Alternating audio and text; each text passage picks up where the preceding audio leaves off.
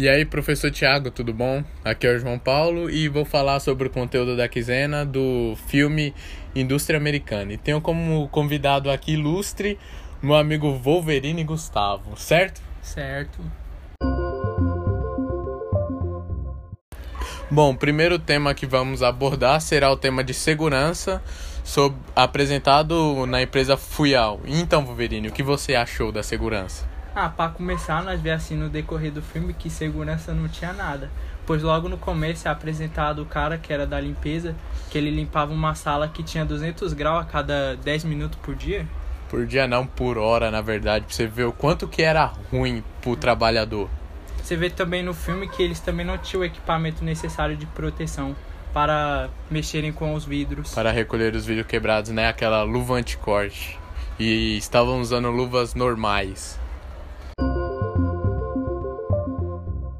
O tema que será abordado agora será a jornada de trabalho. Então, Wolverine, o que você achou da jornada de trabalho da empresa? Ah, podemos analisar no filme que a jornada de trabalho lá era bem rigorosa, bem trabalhosa também. Pois os americanos que trabalhavam lá não tinham direitos a feriados que normalmente eles costumavam a comemorar. Sim, verdade. E inclusive é mostrado uma parte no filme que um americano já estava acostumado a comemorar com sua mãe o Dia das Mães. E infelizmente, quando ele se juntou na empresa chinesa, ele ficou lá trabalhando e aprendendo e não pôde comemorar o feriado. O tema que iremos analisar agora será a estabilidade do funcionário na empresa. Então, Wolverine, o que você achou sobre a estabilidade da empresa com seu funcionário? A estabilidade era bem baixa, pois as atividades lá eram muito rigorosas e seriam determinados a fazer mais de uma pessoa. Só que eles colocaram para fazer apenas uma. Verdade. E o que apareceu no filme, né? Por o exemplo da mulher que fazia a função inteira que deveria ser feita por duas pessoas e ela sabia que isso fazeria o rendimento dela cair e a empresa poderia mandar ela embora.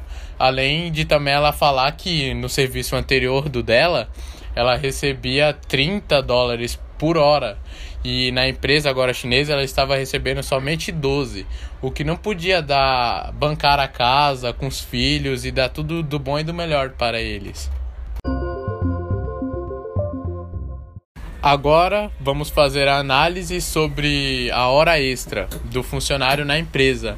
Então, Wolverine, você acha que os funcionários deveriam ou não fazer a hora extra dentro da empresa? A hora extra era necessária para quase todos os trabalhadores, pois muitos ganhavam muito baixo pelo que era esperado.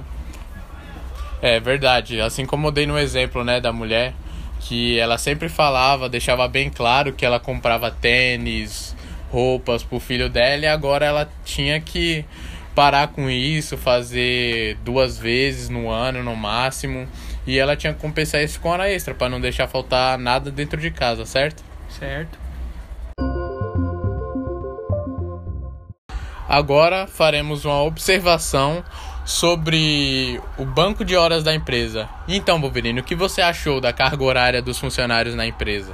Ah, a carga horária dos trabalhos era sempre estourada e não dando muita remuneração pelo trabalho bem feito.